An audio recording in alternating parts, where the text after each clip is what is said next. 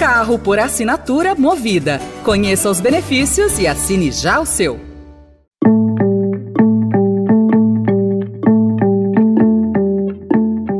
Olá, começa agora mais uma edição do Notícia no seu Tempo, um podcast do Estadão para você ouvir as principais informações do jornal.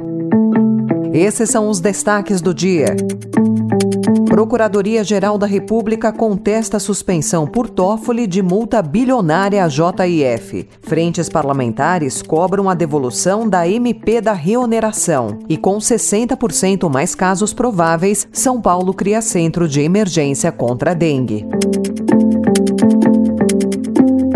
Hoje é quarta-feira, 7 de fevereiro de 2024.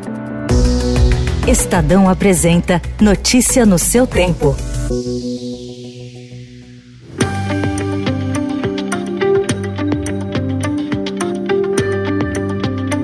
Procurador-Geral da República, Paulo Gonet, contestou a decisão do ministro Dias Toffoli do Supremo Tribunal Federal de suspender a multa de mais de 10 bilhões de reais ao grupo JIF, estabelecida em acordo de leniência, em que a holding dos irmãos e empresários Joesley e Wesley Batista confessou corrupção.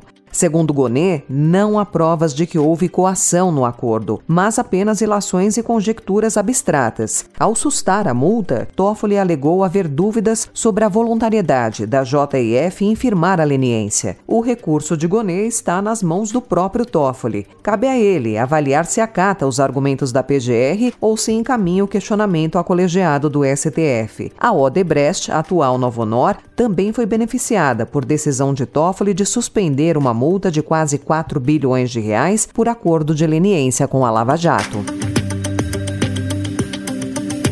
Para o jurista Walter Maierovic, desembargador aposentado do Tribunal de Justiça de São Paulo, as decisões do ministro Dias Toffoli são o absurdo do absurdo. Na avaliação do desembargador aposentado, as irregularidades agora levantadas pelas empresas não afetam a confissão de que elas participaram de esquemas de corrupção. Para Maierovic, Toffoli nem sequer deveria ter julgado os pedidos, já que a mulher dele prestou serviços à empresa. O orçamento é de todos e de todos os brasileiros e brasileiras. Não é e nem pode ser de autoria exclusiva do Poder Executivo, e muito menos de uma burocracia técnica que, apesar do seu preparo, eu não discuto, não foi eleita para escolher as prioridades da nação e não gasta a sola do sapato percorrendo os pequenos municípios brasileiros como nós, parlamentares, senadores e deputados. No embalo do duro discurso do presidente da Câmara, Arthur Lira, na sessão de abertura do ano legislativo, na segunda-feira, 14 frentes parlamentares ligadas ao setor produtivo lançaram ontem um manifesto que cobra a devolução da medida provisória que reonera a folha de pagamentos ou a sua imediata apreciação, com o objetivo de rejeitá-la. Os deputados e senadores classificaram a MP como desrespeito às decisões do Congresso Nacional. As frentes que assinaram o manifesto representam representam grande parte do Congresso. O argumento da inconstitucionalidade também foi usado pelo governo no ano passado para justificar o veto à prorrogação da desoneração da folha. Após reunião com o presidente do Senado, Rodrigo Pacheco, o ministro da Fazenda, Fernando Haddad, afirmou ontem que irá levar ao presidente Lula propostas para encontrar uma solução sobre a reoneração da folha de pagamentos e o benefício previdenciário a prefeituras. A expectativa dele é que o assunto seja resolvido ainda nesta semana.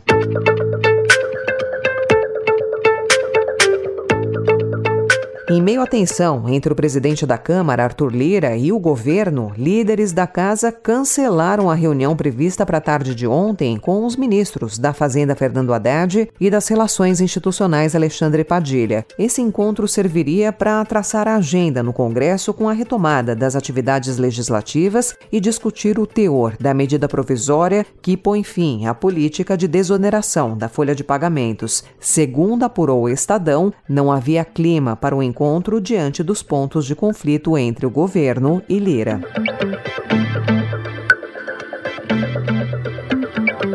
Também ontem, líderes e políticos latino-americanos lamentaram a morte do ex-presidente do Chile, Sebastián Pinheira. No Brasil, onde ele mantinha vínculos políticos e havia estado na semana passada, o presidente Lula disse nas redes sociais que manteve convivência e bom diálogo com um político da direita chilena enquanto ambos estiveram ou não no poder. Pinheira morreu aos 74 anos na queda de um helicóptero na região de Lago Ranco, no sul do Chile. Ele estava de férias e tinha ido almoçar na casa de um amigo. O governo de Gabriel Boric decretou três dias de luto. He instruído que o ex-presidente Sebastián Piñera sea despedido com os honores de funeral de Estado e decretado três dias de duelo nacional para honrar la memoria de quien fuera electo presidente de Chile en dos oportunidades.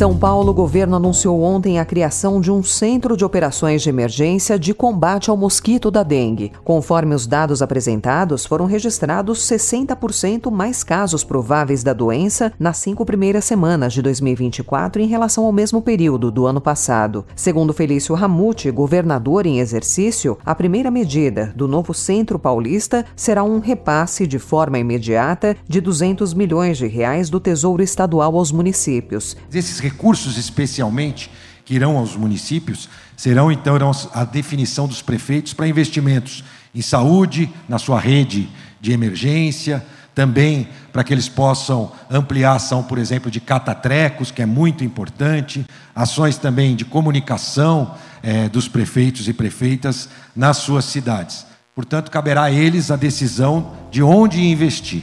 De forma inédita, a Defesa Civil estará envolvida nesse combate. Eleusis Paiva, secretário de Saúde de São Paulo, afirmou que a dengue é o maior problema de saúde pública que há no estado atualmente. É uma guerra que nós vamos ter contra a dengue, contra o mosquito, em que toda a sociedade tem que estar envolvida e todos os setores públicos e privados. Por isso, essa transversalidade de várias secretarias do governo Tarcísio de Freitas envolvidos nesse processo.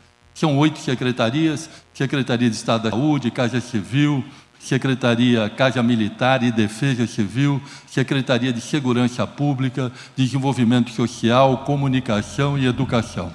A explosão de casos no país já fez três estados, Acre, Goiás e Minas, o Distrito Federal e a cidade do Rio de Janeiro, decretarem emergência. Notícia no seu tempo.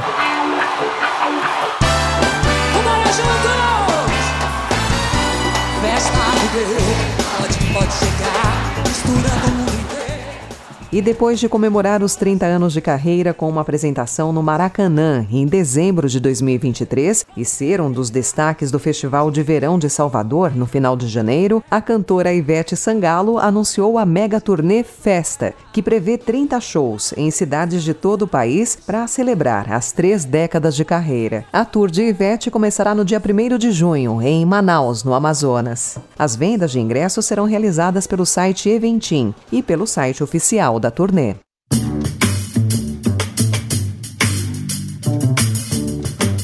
Essa foi mais uma edição do Notícia no seu Tempo, com apresentação e roteiro de Alessandra Romano, produção e finalização de Mônica Herculano. O editor de núcleo de áudio é Manuel Bonfim.